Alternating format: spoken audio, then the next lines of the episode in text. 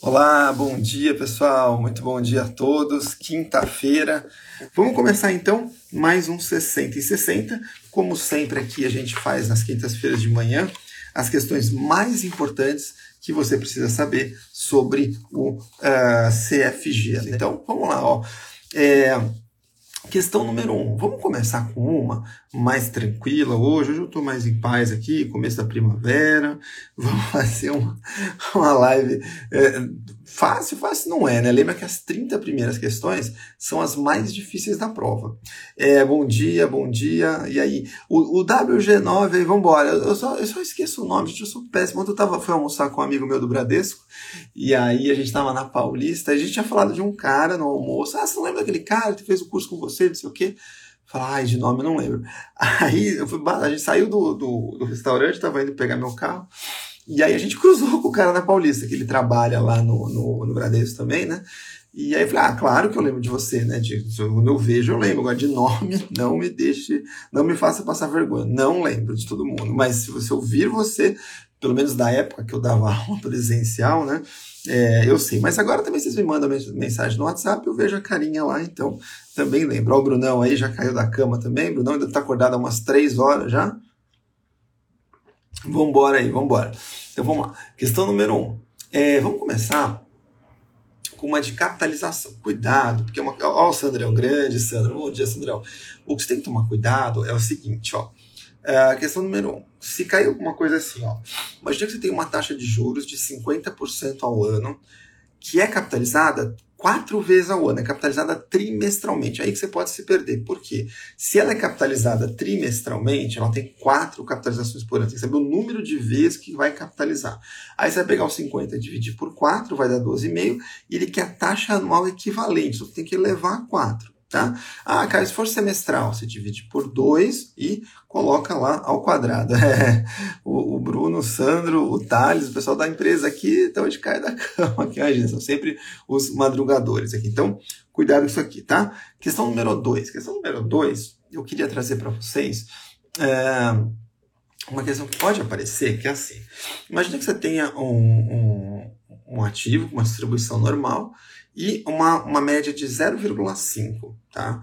E ele fala que o desvio padrão é 0,1, então 0,5%, que foi a média da rentabilidade, da, a, a, o rendimento médio ali que mais apareceu, e 0,1 de desvio padrão. Então, ele fala assim, qual é a probabilidade de dar 0,7? Olha, 0,5 mais 0,1 vai dar 0,6, tá? Para dar 0,7, é, você está mais um desvio padrão para lá. Mas o ponto é que quando a gente faz uma distribuição de probabilidade como na curva normal, você nunca consegue saber o valor exato. Então a probabilidade de dar um valor exato é zero, tá? Lembra disso. A probabilidade de dar um valor exato é zero, que é impossível você prever aí qual a chance de dar um valor exato, tá bom? Uh, vamos agora falar mais uma questão número 3, que você tem um, um termo, um conjunto ordenado, tá? Você tem um conjunto ordenado de. Um, observações e você troca os extremos. Se você trocar os extremos, qual que é o termo que nunca muda? É a mediana. Lembra que a mediana é o termo do meio, você tem que primeiro ordenar. Ah, Caio, pode ser crescente ou decrescente? Tanto faz, mas tem que ter uma ordem. Troca os extremos, o único que não muda é a mediana. Todos os outros podem mudar, tá bom? Questão número 4, uma questão de teste de hipótese que o pessoal costuma não gostar. Eu digo assim que do CFG é, tem tanto tema, você são 12 temas, e o pessoal detesta alguns, né? Teste de hipótese de longe é um dos mais detestados. O que você tem que saber? Não vamos ficar perdendo tempo aqui. Nem quero que você perca tempo na prova. Se cair, caiu uma questão. Mas pense assim: o teste de hipótese você tem que rejeitar ou não rejeitar a hipótese nula. Essa é a ideia. O uh, objetivo é assim: é você rejeitar a hipótese nula.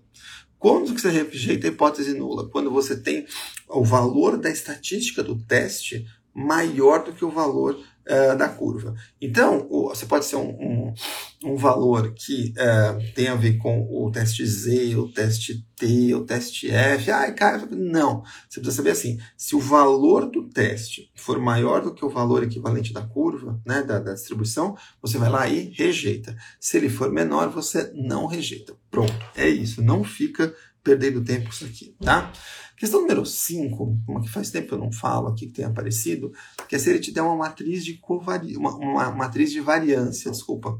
Ele pode te dar ABC, ABC, tá? Três ativos, três ativos iguais, e ele faz uma matriz que ele coloca a covariância dos ativos. Então são nove, uh, uh, a variância, desculpa, são, uh, oh meu Deus do céu, covariância, covariância, porque covariância é um com o outro, né? Variância é um só. Então, A com A, B com B, C com C, aí ele faz B com A, C com A, e aí pensa numa matriz. A ideia é o seguinte, é que você consiga descobrir qual que é a variância de cada um. Lembra, variância é o desvio padrão ao quadrado de cada um, covariância mede o, o, é, o desempenho, é, a variação de um em relação ao outro, né? a variância de um em relação ao outro.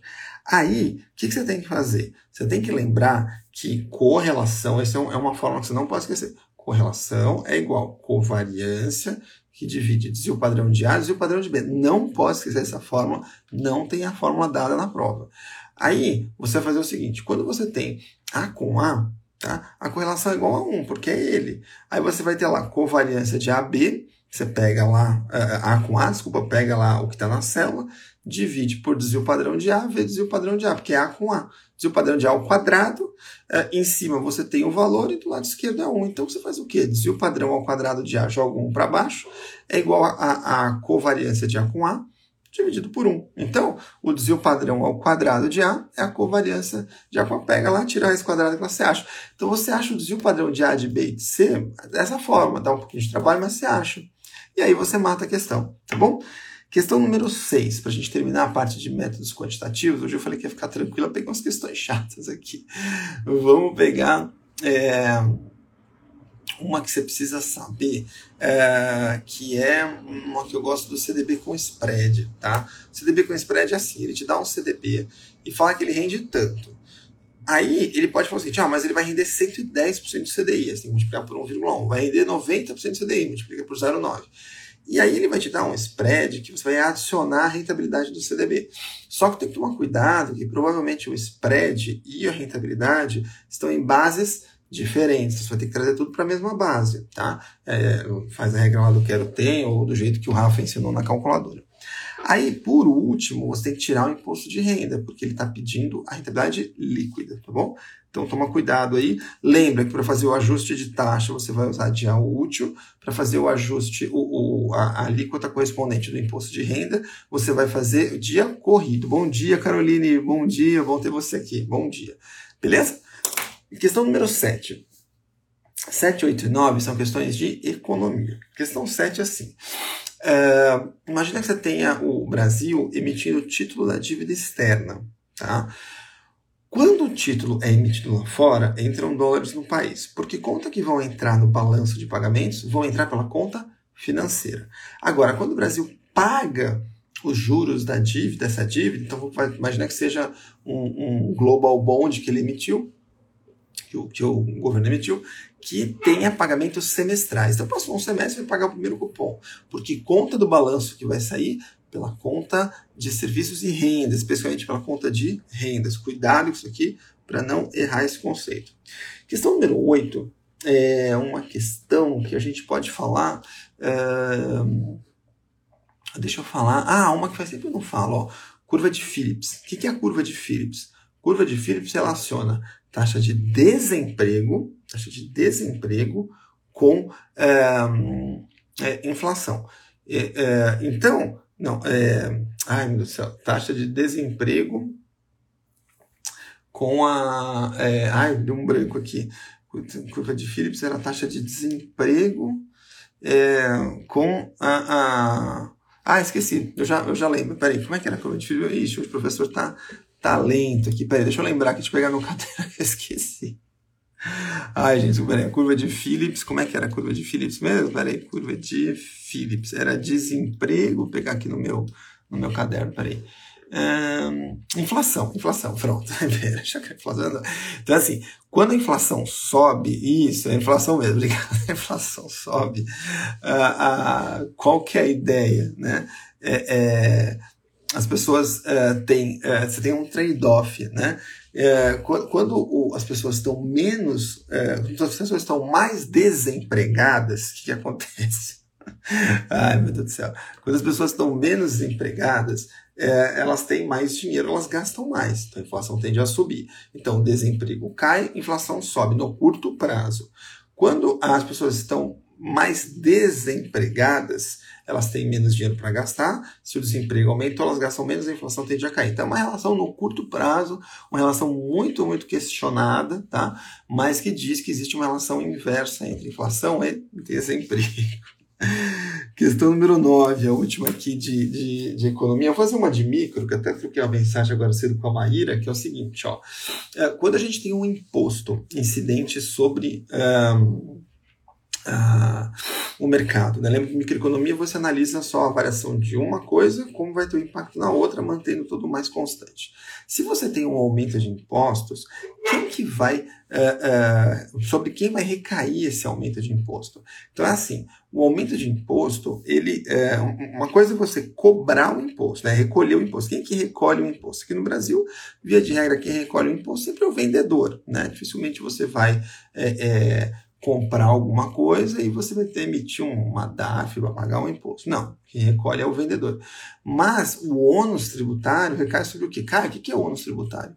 O ônus tributário é o peso desse tributo. Quem que vai é, é, absorver maior parte desse custo que deve que foi repassado para você em função do aumento de um imposto? Aí depende. Depende do quê? Depende da elasticidade é, de cada um deles. Então, quem for mais, se tiver uma, uma elasticidade menor, né, for mais inelástico, vai absorver melhor, maior o imposto. Como assim, Caio? Ah, imagina que tem um aumento do imposto do remédio.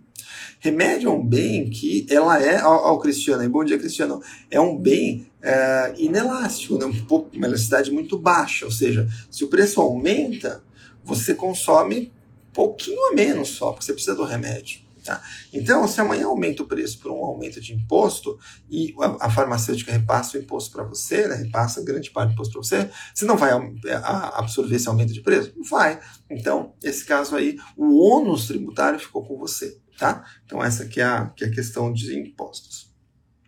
Vamos para a parte de análise de relatório financeiro, questão 10, 11 e 12. Deixa eu tomar uma água aqui. Que é a seguinte, ó. Uh, o índice de liquidez seca. O índice de liquidez seca também não tem essa fórmula na prova, tá? Não tem nenhuma fórmula. O índice de liquidez seca fala assim: eu vou pegar ativo circulante menos estoque e vou dividir por passivo circulante, tá? Se eu usar caixa para comprar estoque, o que, que mudou? O ativo circulante mudou? Não, porque eu diminuí caixa e aumentei estoque. São duas contas do, balan do, do ativo circulante. Então, diminuí uma, aumentei a outra na mesma proporção, não fez diferença.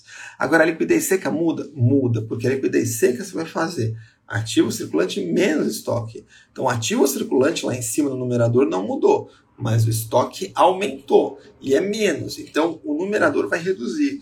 Então, o índice de liquidez seca, nesse caso, vai diminuir por conta de uma redução no numerador, no numerador, tá bom? Questão número 11, é, é, vamos falar um pouco mais de fórmula aqui, porque não, não dão as fórmulas, mas claro, a gente aqui no curso fala as fórmulas que são mais importantes. Tá? Uh, uma que pode aparecer é a, a, a, de Dupont. Tá? O que, que é a Dupont? A fórmula Dupont é uma fórmula que quebra o retorno sobre patrimônio líquido em três ou cinco fatores. Vou falar o de três, que cinco também é demais, né? O, o de três fatores qual que é? Então, Caio, como é que é retorno sobre patrimônio líquido? Lucro líquido sobre patrimônio líquido. Mas aí você chega na prova, ele fala assim, ó, calcula o retorno sobre patrimônio líquido, ele não te dá nem lucro líquido nem patrimônio líquido. O que, que você faz? E esse é um sinal que provavelmente ele está te pedindo a fórmula do POM. Como é que é a fórmula do POM, o modelo do POM? Você vai pegar o, uh, você vai pegar o, a, a margem líquida vezes o giro do ativo vezes a alavancagem. Margem líquida, giro do ativo, alavancagem. Só multiplicar os três, se ele te der é, esses três aí, pronto, você tem o retorno sobre patrimônio líquido. Questão número 13. Questão número 13 é, é uma questão. Não, já fiz a, a 11, 12 e a 13, né? Isso. Boa, fiz a, a, a 11 e a 12. Questão número 13. O que, que eu queria falar com vocês aqui da questão número 13? Uh, ah, de finanças corporativas, toma cuidado que o que pode aparecer é o VPL, tá? Lembra que o VPL, uma coisa que super importante, é, de vocês lembrarem que é o conceito que a gente vai voltar, sabe onde? No CNPI. É, o CNPI é o nosso próximo curso aqui da academia. É, vai aparecer mais no conteúdo global do que no conteúdo brasileiro, que é o primeiro, mas uma pergunta muito interessante, que são as, é, é você comparar o, o, as técnicas de análise de investimento, o payback, é, TIR e VPL. E qual que é uma conclusão muito importante? Que o VPL é preponderantemente, né, foi até a palavra que apareceu, preponderantemente mais correto, mais aceito, mais é, é, correto mesmo, né, do ponto de vista do cálculo, do que a TIR. Tá? Então lembra, se eu tiver dois projetos que eu estou tentando escolher um deles e houver uma é, conclusão conflitante, ou seja, por um você faz o VPL, por outro você faz a TIR, você tem que escolher o que vai fazer, o, que tem o maior VPL, porque do ponto de vista conceitual é o mais correto, tá? É o mais correto. Questão número 14, uma questão que faz tempo eu não falo aqui também, que é a questão de pilot fishing. O que é pilot fishing? Pilot fishing é um negócio que aparece uh, lá na, na instrução CVM 400, que é que fala sobre oferta pública, que a gente tem que fazer o seguinte. Se você está fazendo uma oferta pública, seguindo direitinho lá tudo que está escrito na 400, e aí, é, imagina que você é, está com dúvida se vai haver demanda pelos seus títulos. Então, por exemplo, você vai fazer um IPO, né? A oferta pública de qualquer ativo, você vai fazer um IPO. Aí, você fala assim, puxa, o, o, processo de um IPO é tão demorado, é tão demorado, tão longo, tão extenso, tão caro. E imagina que eu faço todo o trabalho e chega lá não tem ninguém querendo meu título, minha, minha ação, ou pouquíssima gente é, é, quer comprar ação, não valeria nem a pena ter feito o IPO. Então, o Pilot Fishing é o seguinte, você tem a possibilidade de fazer uma consulta formal a determinar a potenciais investidores para avaliar se eles teriam interesse, tá? Só que tem que tomar cuidado, porque o pilot fishing não vincula um com o outro, né? Não é que o cara falou, ah, estava fazendo lá o pilot fishing, tem interesse, chegou lá no dia da oferta pública, o cara não comprou, ele não é obrigado a comprar, tá? Mas o pilot fishing é uma coisa que está lá na SOCVM 400, que permite que a gente possa fazer uma consulta para investidores, tá bom? Questão número 15. Questão número 15 é assim, se eu tenho uma... Qual que é a vantagem de fazer, um pergunta importante também, uma bonificação? Uh, a, a, vantagem de eu, de eu, bonificar meu acionista, ou seja, eu dar gratuitamente novas ações para ele, é que é uma forma de eu remunerar o meu acionista sem impactar o meu caixa, sem impactar o meu caixa, tá? Questão número 16. Vamos entrar agora uh, na parte de mercados e instrumentos financeiros, que a gente tem nove questões aqui, que basicamente é renda fixa, renda variável e derivativos, tá? Renda fixa, renda variável e derivativos. Vou começar com uma tranquila, que é sobre fundo reservado. O que é o fundo reservado? Fundo reservado é aquele fundo que é destinado a um grupo de pessoas que tem algum vínculo entre si, um vínculo familiar, um vínculo societário, alguma coisa, tá? Então não é qualquer um que pode entrar, não é um fundo exclusivo de um único cotista, mas também não é um fundo que qualquer um pode entrar. Questão número 17, é, vamos falar aqui sobre a, a ponderação do IBRX 50. Isso aqui é importante, a Lima tem batido bastante essa questão dos índices, tá? O IBRX 50 é o índice Brasil 50, que é calculado pela B3, é, e ele tem como critério de ponderação o peso, né, o peso né, das ações vai ser relacionado ao valor de mercado do free float das, das ações. Então, assim, quanto maior o valor do mercado do free float, o que é o valor de mercado de free float, cara? Free float é, é, é o valor, é, são as ações em circulação. O valor de mercado, você vai pegar a quantidade de ações em circulação vezes o preço de cada uma. Quem tiver o maior valor de mercado vai ter o maior peso no índice. E assim sucessivamente, essas ações são escolhidas entre as mais negociadas. Questão número 18, pegando um pouco essa questão de índice, é, qual que é o critério agora de elegibilidade do IMAB? Fala, cara, isso aqui que é critério de elegibilidade do IMAB. Elegibilidade é assim, quando uma ação é eleita para ser considerada para o IMAB. Primeiro, é uma ação, é um título, um, desculpa, uma ação não, né? Um título que o IMAB é o Índice de Mercado Ambima Série B que acompanha uh, o desempenho das NTNBs. Então, primeiro, uh, o título tem que ser um título público federal, colocado sob a forma competitiva, que é o nome que está lá, que seria uh, via oferta pública, e com vencimento superior a um mês. São os três critérios de elegibilidade. Vamos pegar um gancho aqui e falar agora uma de ASG que tem caído bastante na questão 19, que é sobre o critério agora de elegibilidade para estar aonde no ISE. O que é o ISE? É um Índice de Sustentabilidade Empresarial. Então, para uma ação ser eleita a carteira teórica do ISE, ela deve estar entre as 200 primeiras mais negociadas, tá? 200 primeiras mais negociadas, ela tem que ter tido presença em pelo menos 50% dos últimos pregões e ela não pode ser uma penny stock. O que é uma penny stock, Caio? Penny stock é uma ação que vale menos de um real, uma ação que vale pennies, centavos, né? não é pennies, pelo amor de Deus, penny de, da libra esterlina que a gente fala é um penny, né? o cent, né? em inglês também a gente pode falar isso nos Estados Unidos. Questão número 20. Vamos aproveitar e fazer mais uma jeans, quero bater essa boa jeans que tem caído bastante. Ó, então, ó, uh, Dow Jones. O Dow Jones é um índice ponderado pelo quê? É um dos raríssimos índices no mundo que tem uma ponderação pelo preço. Enquanto, então, quanto maior for o preço uh, da ação, maior o peso no índice. Lembra que o Dow Jones reúne as 30 maiores empresas uh, americanas, lá da, empresas negociadas nos Estados Unidos, americanas negociadas nos Estados Unidos, da chamada velha economia. Bom, agora chega de índice. Vamos agora fazer uh, o título verde, o título verde lá do SG, que tem caído bastante. O que é um título verde? O título verde é um título que você uh, compra e esse título, os valores que são levantados, uh, são utilizados para projetos, financiar projetos com um grande impacto ambiental. Ambiental, tá? Por isso que ele chama título verde, tá? Questão número 22. Ah, Caio, quando tem cláusula de call e put, quando eu sei que o título é mais caro ou mais barato? Lembra assim, cláusula de call, que ela é embutida em um título, uh, qualquer título, né? Ela beneficia quem? Beneficia o emissor, porque pensa assim, eu emiti um título vocês compraram.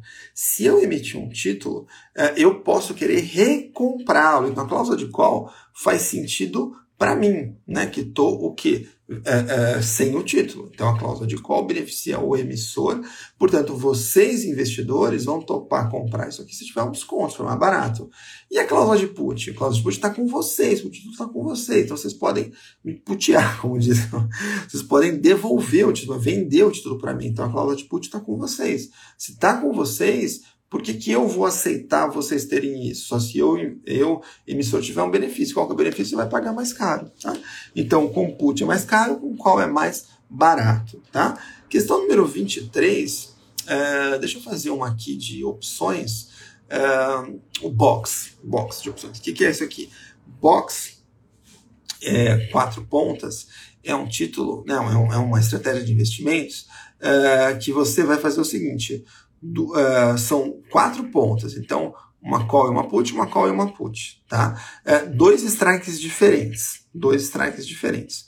Aí, como é que eu calculo a rentabilidade de um box? Precisa fazer todas as contas? Não. Você precisa fazer é, só uma única conta. Qual que é? Imagina que você tenha 100, 120 os, os pontos do, do box, tá?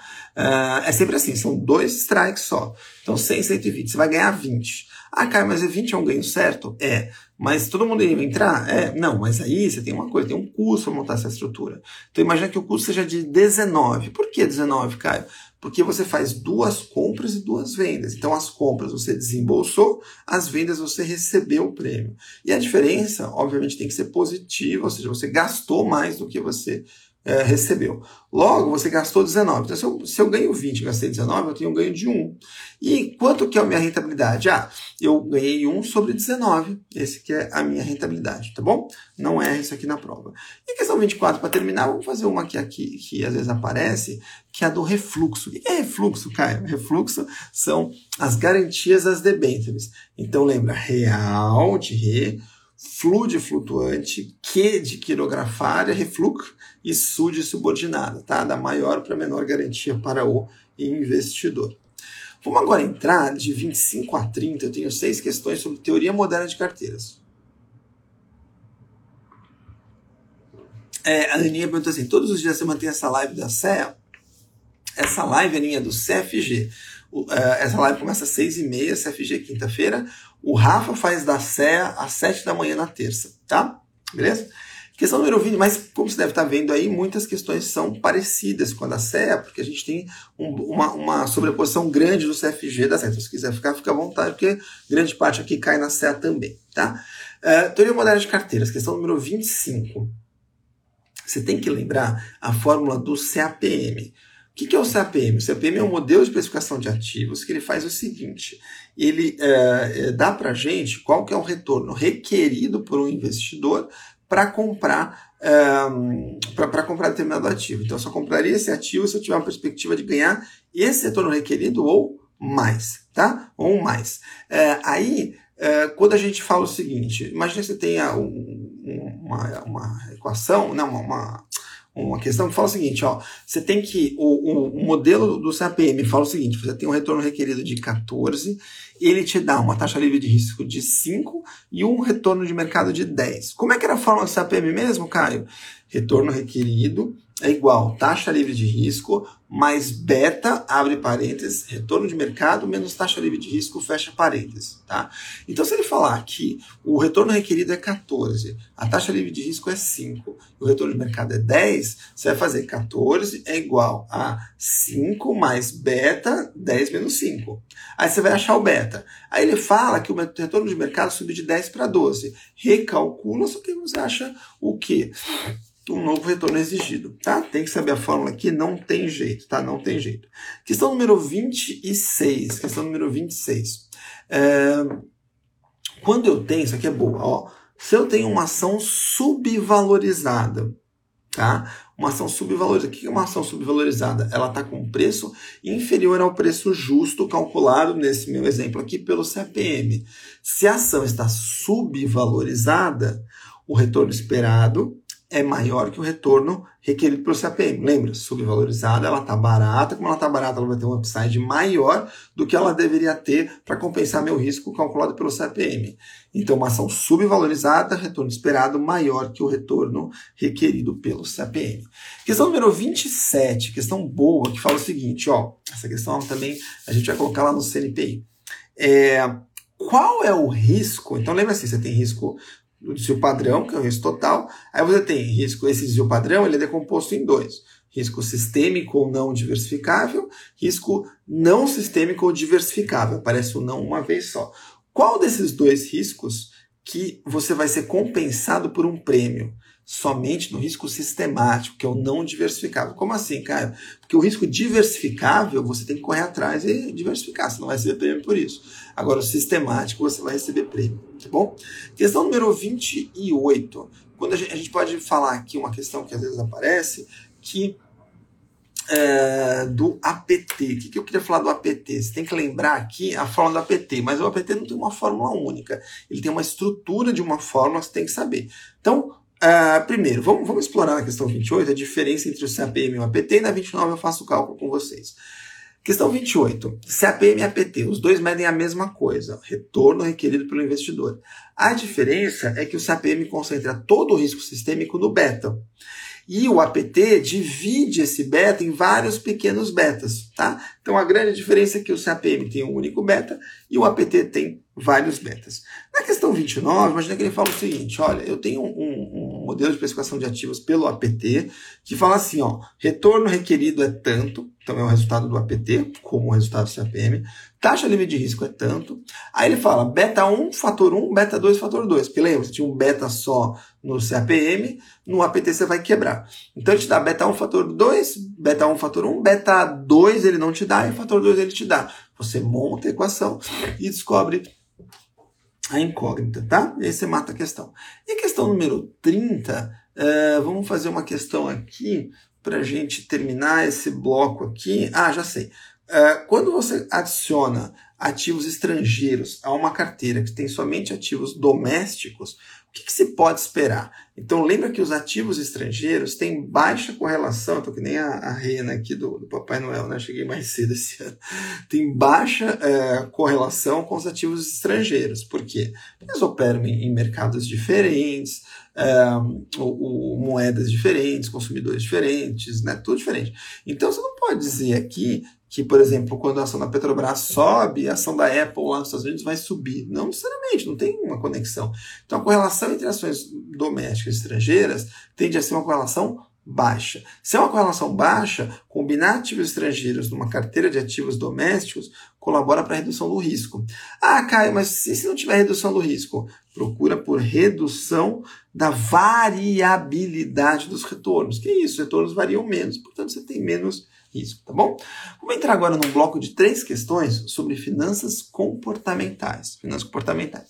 Então, vamos lá. Ó, questão número 31 um uh, que aparece aqui. Então, chegando na metade da prova.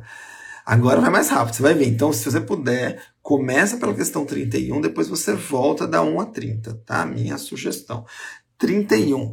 É, finanças comportamentais. Então, se você é, tem um, um investidor é, que é, tem uma carteira que está caindo muito, tá? E aí ele faz o quê? Ele é avesso, ele tem o, o o viés do arrependimento, ou seja, aversão ao arrependimento.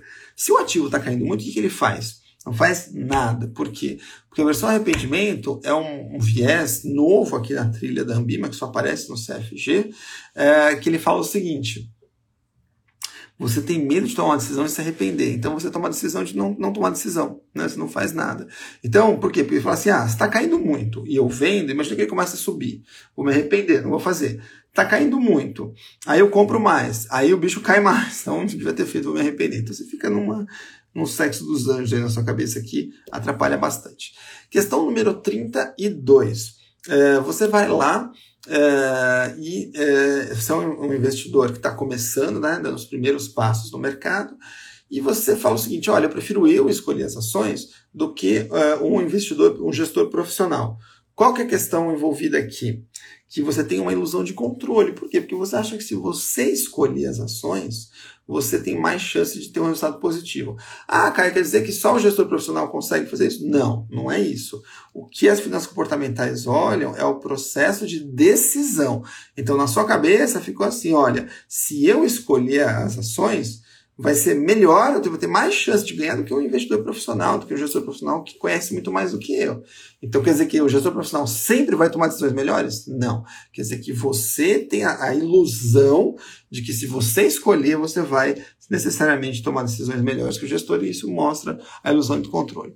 E a 33, vamos falar sobre aquela lá, né, nossa versão à perda, né? Lembra o que era a versão à perda? É quando você tem o seguinte, aumenta, é, é, é, você tem uma queda no valor da ação ou do seu investimento, o que, que você faz? Segura. Quando a, a, o investimento sobe, a ação sobe, você vende rapidamente com medo de perder. Então a versão à perda aparece esses dois pontos, ou seja, está caindo, eu não vendo para não realizar um prejuízo, está subindo, eu vou lá e é, é, vendo rapidamente para não perder o meu ganho, tá? Essa é a versão à perda. Vamos agora, 34, 35 36, falar sobre política de investimento. Essa daqui são questões mais teóricas que vale a pena você dar uma lida, né? Quem está no nosso curso, ouvir o áudio, uh, assistir um pouco da, da aula que eu falo na aula de teoria moderna de carteiras e depois tem uma revisão de alocação de ativos que vale a pena você uh, uh, dar uma olhada nisso daqui, tá bom? isso aqui vai ser muito importante para uh, uh, conseguir. Então vamos lá, ó. Uh, política de investimento. Então lembra de outra coisa que eu não tenho para esquecer. quais são as três fases da política de investimento? Planejamento, execução e realimentação ou revisão. Tá? Questão número 33. Questão número 34. Quando eu falo de política de investimentos, uma coisa que vale a pena a gente lembrar é o seguinte: é, quando que eu posso, né, quando que, é, o, o, que, que levaria a uma revisão da carteira, da política de investimentos? Quando que o investidor fala o seguinte, olha, está na hora de eu rever minha política.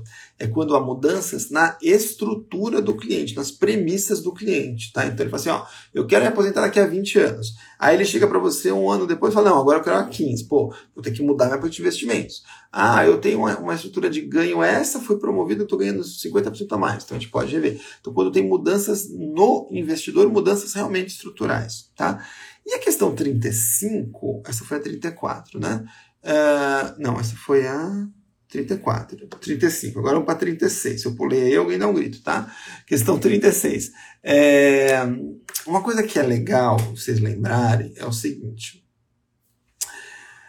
O CFG aborda um pouco a questão do plano BD. O que é o plano BD? É o plano de benefício definido tá? de uh, instituições de uh, entidades fechadas, principalmente previdência complementar, mas tinha uma época também, uh, entidade aberta, que tinha a possibilidade disso, uma época nos longínquos anos 90, tá? O é, que, que era assim? Você chegava na entidade de previdência e falava: olha, eu quero me aposentar daqui a 30, 40, 50 anos com determinada renda. A entidade de previdência fala assim: ó, deixa comigo e eu vou te garantir um benefício definido. Então todo o ônus do investimento ficava com a instituição, uh, uh, com a entidade de previdência. Aí isso gerava uma série de problemas. Aí vamos explorar um pouco esse assunto que tem caído um pouco lá no CFG. Primeiro, 36, na né, questão 36. Quando eu falo uh, de um plano BD e eu estou montando aqui a minha política de investimentos, pode ser que uh, a política de investimentos seja, pode ser não, ela vai ser influenciada por alguns fatores. Então, por exemplo, se eu tenho um plano jovem, ou seja, a maior parte dos participantes tem idade baixa, é, eu, eu, gestor, posso montar uma política de investimentos com maior tolerância a risco. Por quê? Porque apesar de eu ter esse ônus, ter que te pagar um benefício definido, isso está muito lá na frente porque você é novinho, você tem uma idade baixa, né? uma idade média mais jovem.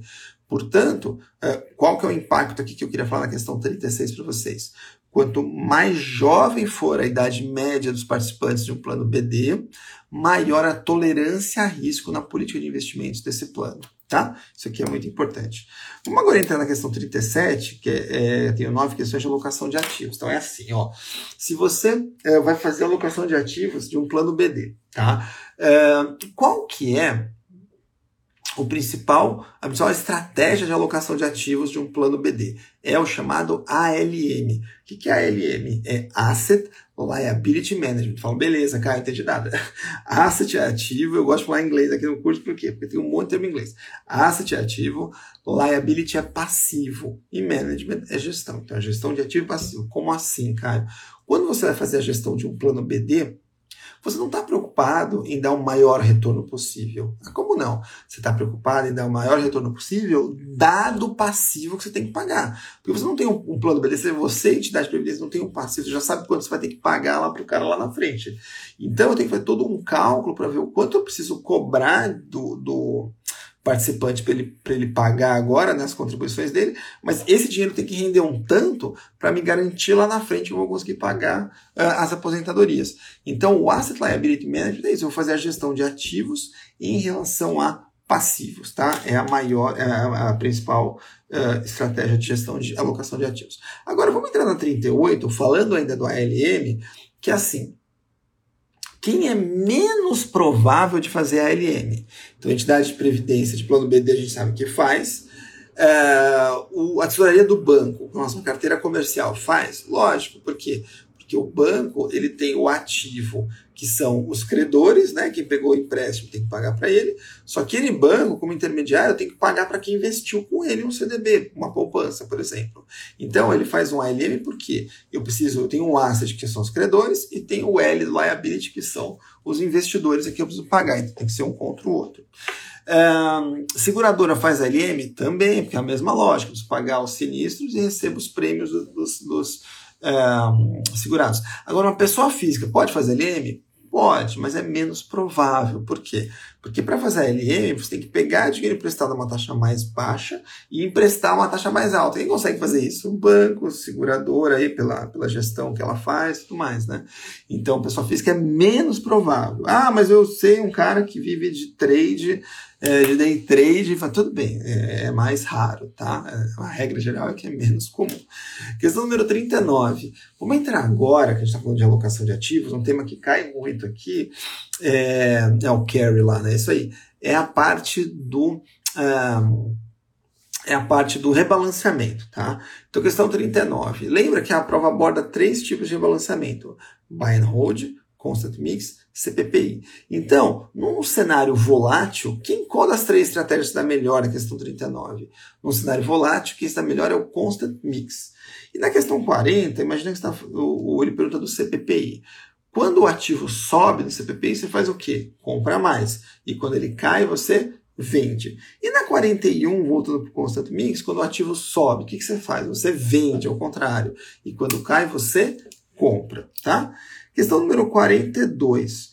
É, imagina que você tem aqui. É, deixa eu pegar aqui, 42. Vamos pegar aqui uma questão de. É, Para a gente continuar aqui com a questão do, do, é, do rebalanceamento, CFG, Renato, CFG. É, já sei. Rebalançamento corredor. Quando você tem um rebalançamento corredor e um rebalançamento calendário. Então, o rebalançamento corredor é assim. Eu defino que quando o ativo passar de determinado valor, ou ficar minha carteira subir um tanto ou cair um tanto, é um trigger, né, um gatilho para rebalancear. Esse é o rebalançamento corredor.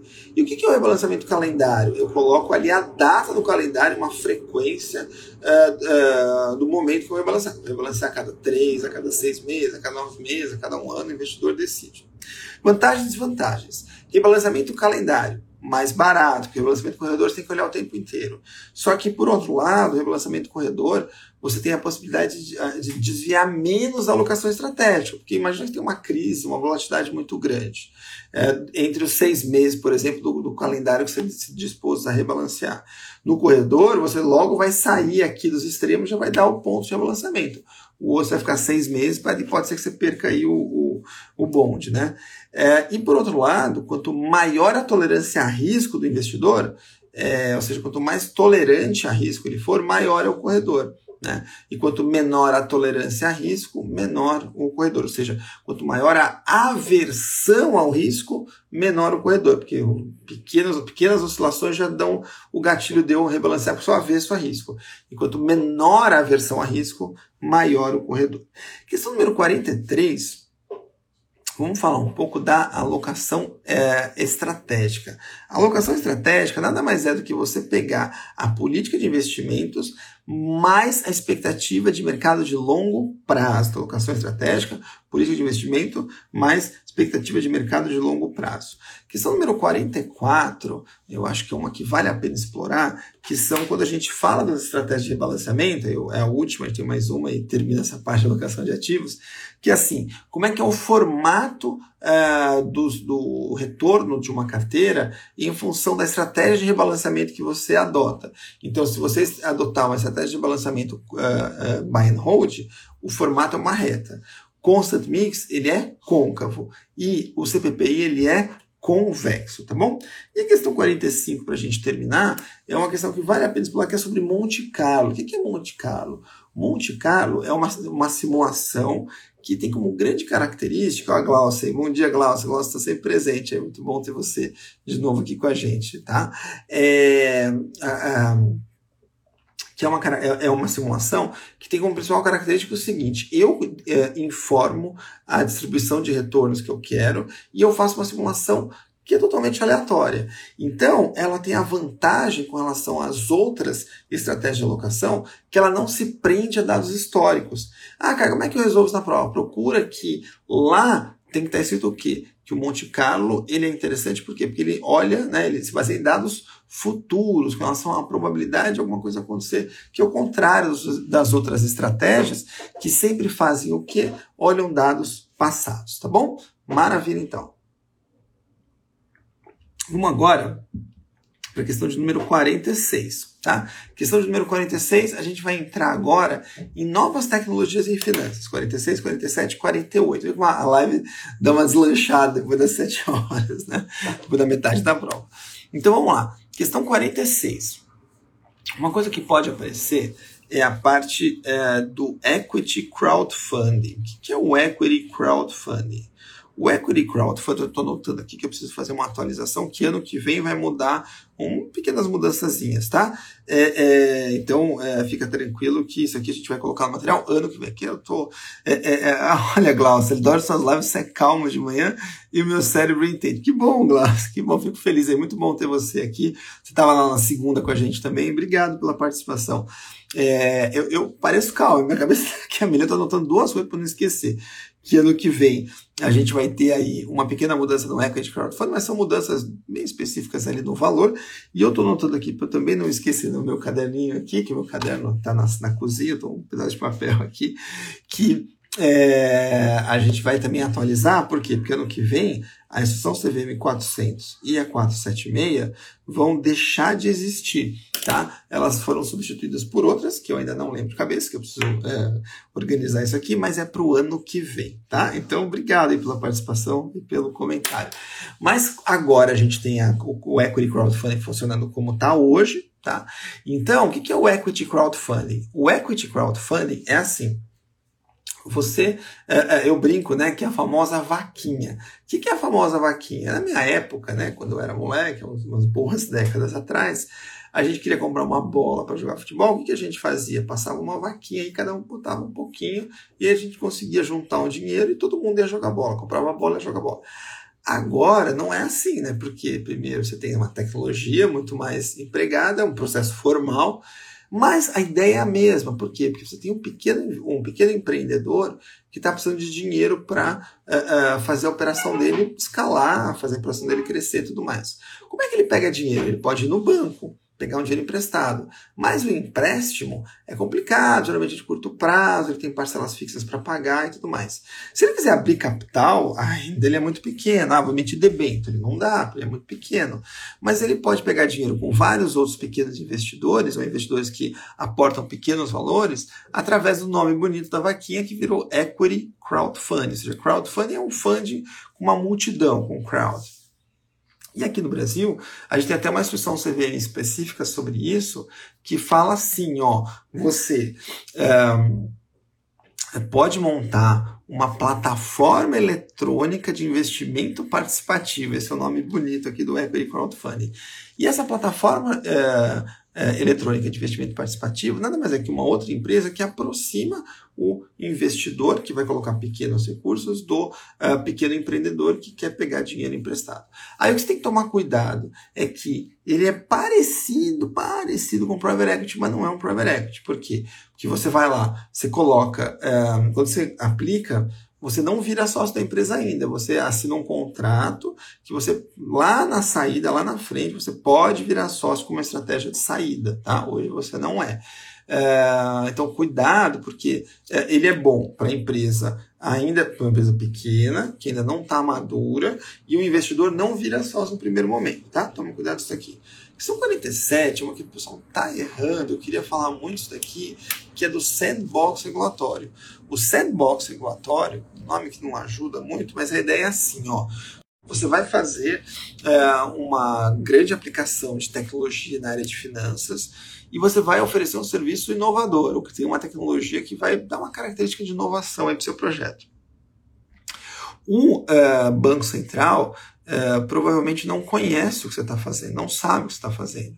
Então, é uma iniciativa proativa do Banco Central, especificamente relacionado né, ao mercado de, de bancário, de capitais, CVM, o Banco Central, o mercado bancário, e mercado financeiro, que é assim, ó, ó Camila, ei Camila, bom dia, que bom ter você aqui, Camila, minha, minha anja da guarda aqui na, na, na academia, né, bom dia Camila, é, que fala o seguinte, ela é, Gosto muito dela, é muito bom ter. E ela me comprou aí, ajudou a comprar passagem para ir lá para Porto Alegre daqui a um mês mais ou menos. Então, um beijo grande aí, obrigado aí pela, pela participação. É, sandbox caiu, caiu, né, Ítalo? Grande, Ítalo, bom dia. Caiu. Por quê? Porque o sandbox, como estava falando, é assim: você vai aproximar o, o investidor, né, é, é, o, o empreendedor que está fazendo um projeto inovador com tecnologia, você vai aproximar do Banco Central.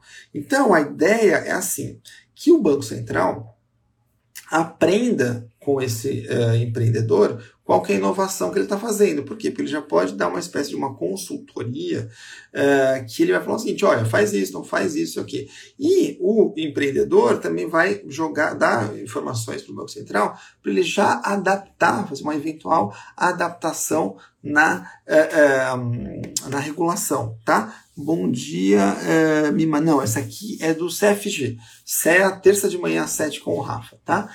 Então, o que você precisa saber via de regra? O, o sandbox é assim. Então, ele é feito num cenário real, em que a gente tem a empresa operando por tempo limitado, por tempo limitado, porque você tem ciclos, tá? Uh, geralmente de um ano. As empresas não necessariamente precisam ter uh, a licença do Banco Central para se, se candidatar, tá? Uh, e uh, o, o, é um ambiente de teste. De teste. No final, se der tudo certo, o Banco Central pode te dar licença para operar que você eventualmente não tinha no começo, tá bom? Então toma cuidado isso aqui. E a questão 48 é, é uma questão que eu gosto de trazer, que aparece muito, a questão de algo trading. O que é algo trading?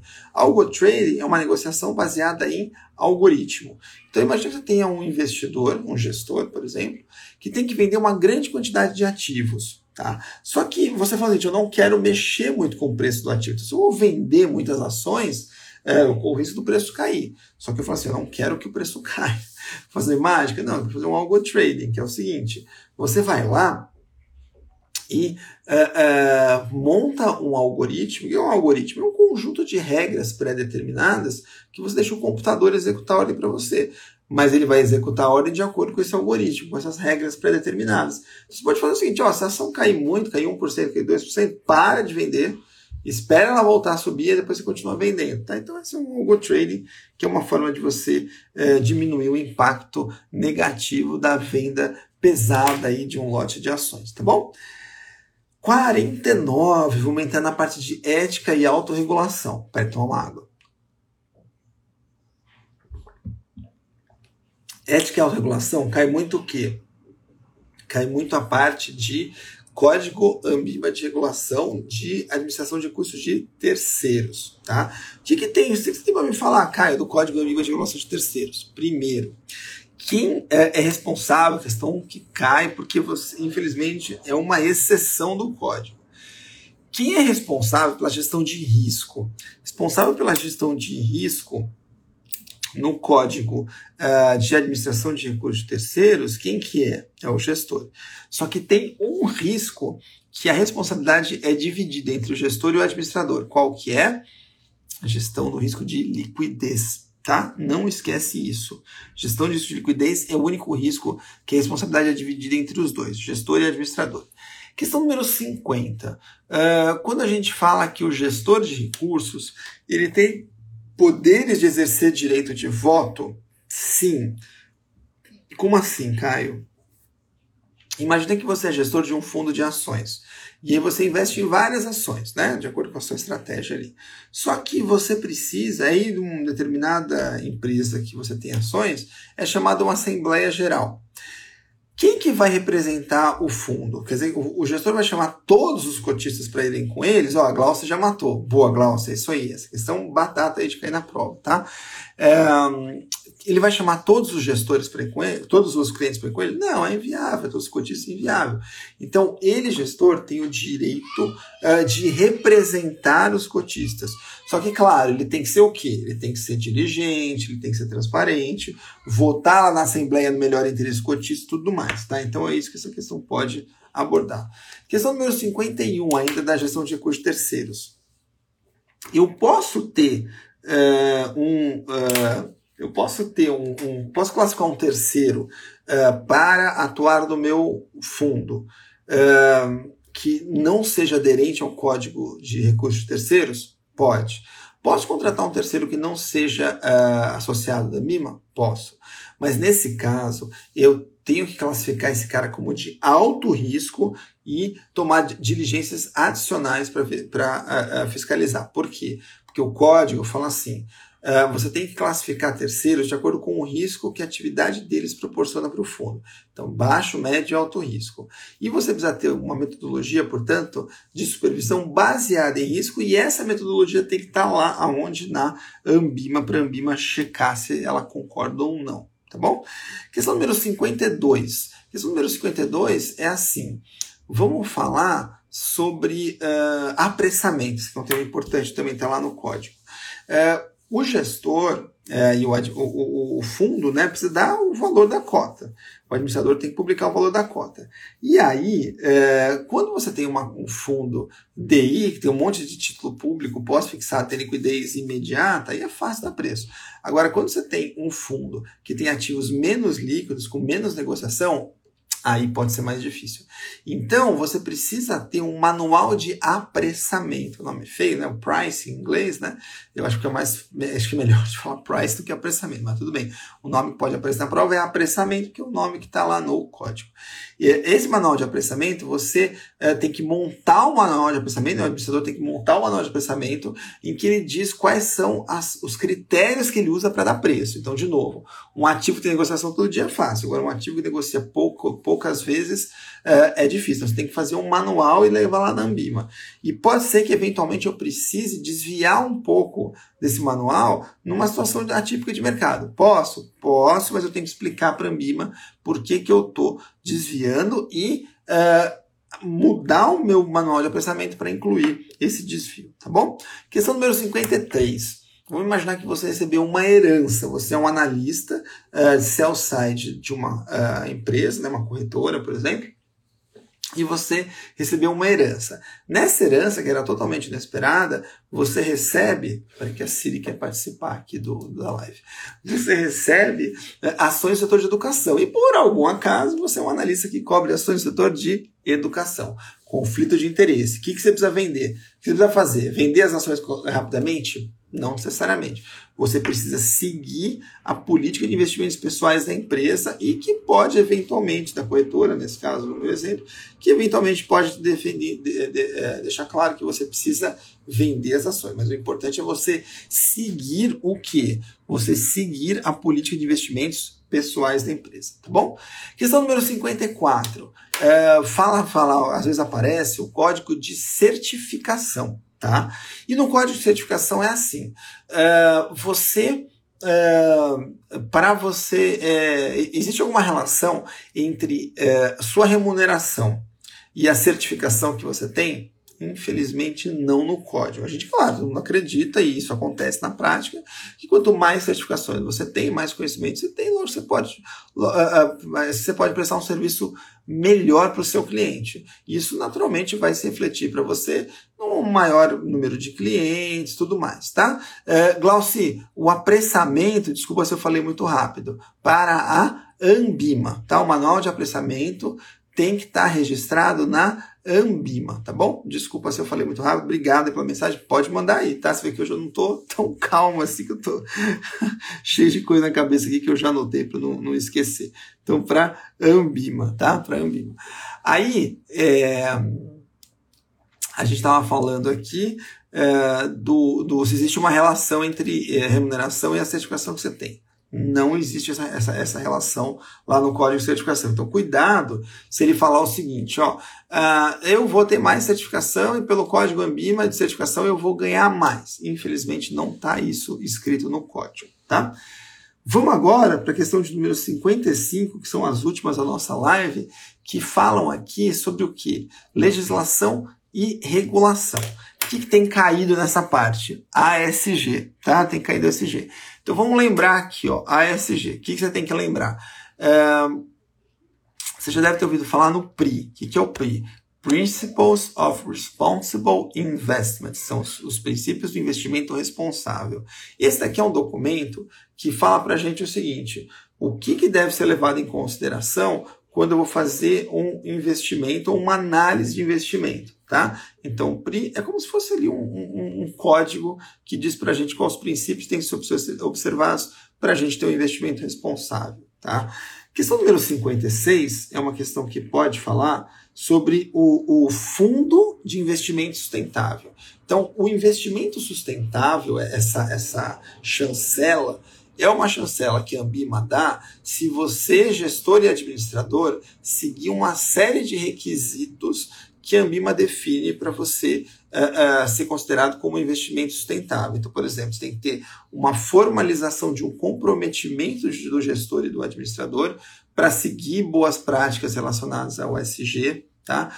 É, existem é, questões aí é, mais de, de, definidas, mais detalhadas, você não precisa saber todas, mas a ideia é que assim, que a Ambima vai te dar o selo de investimento sustentável se você seguir ali algumas exigências que são dadas tanto para o administrador quanto para o gestor, tá? Então não basta você simplesmente fazer uma coisinha ali, você necessariamente já é investidor, o, o fundo já é investimento sustentável. Não. Não, não dá, tá? Não dá. Agora, você pode ter um investimento, questão 57, que é, é, relaciona, né, que incorpora fatores ASG na análise dos investimentos que você vai fazer no fundo.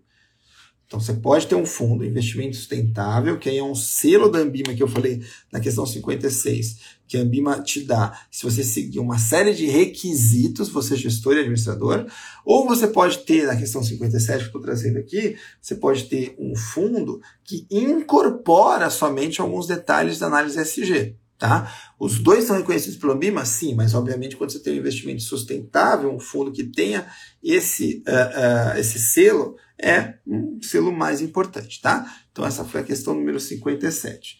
Questão número 58, mais uma de ESG. Uh, existe aqui no mundo ESG o que a gente chama de filtro positivo e filtro negativo, tá? Até troquei uma, uma mensagem do dia com a Olivia, né? Uma aluna nossa aqui.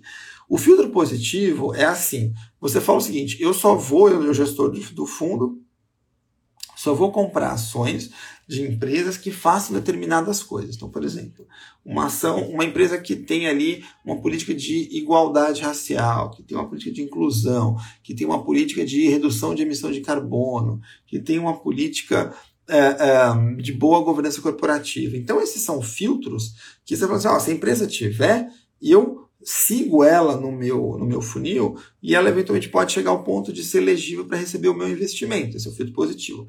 Se ela não tiver isso aqui, sai fora.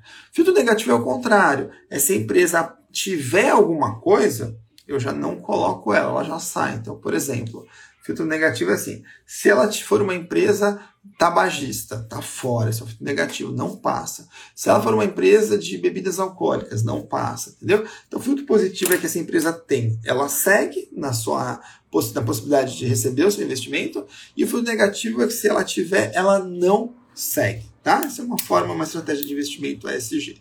E questão 59 questão 60 são questões mais fáceis relacionadas à, à, tributação. Gente, as questões de tributação do CFG são muito tranquilas. Tá? Então pode ser que na questão 59 apareça uma pergunta sobre o limite de isenção para quem faz venda de ações de até 20 mil reais no mês então, se você, pessoa física, faz vendas de até 20 mil reais por mês é, em ações, mercado à vista, não day trade, você não paga imposto de renda. E a questão 60, quais são as alíquotas de imposto de renda não day trade?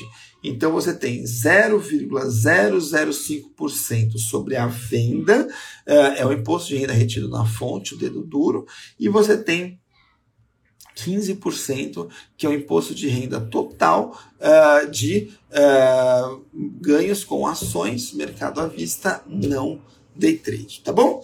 Então, esse aqui foi o nosso 60, hoje em 66, né? Um pouquinho mais aqui, passei seis minutos aqui. Muito obrigado pela participação de vocês. Um abraço grande, um beijo grande para todos vocês. Boa prova para quem vai fazer o exame hoje e para quem vai continuar estudando, vamos em frente. Tem a questão que a, a, a participação, a, a, aprovação é questão de tempo, tá bom? Um grande abraço para todo mundo, bom dia para vocês, um ótimo restinho de semana e semana que vem a gente volta com o nosso 60 em 60, tá bom, gente? Bom dia a todos, boa prova quem for fazer e bom final de semana aí para vocês, tá? Um abração, até quinta que vem. Tchau, gente, obrigado. Tchau, tchau.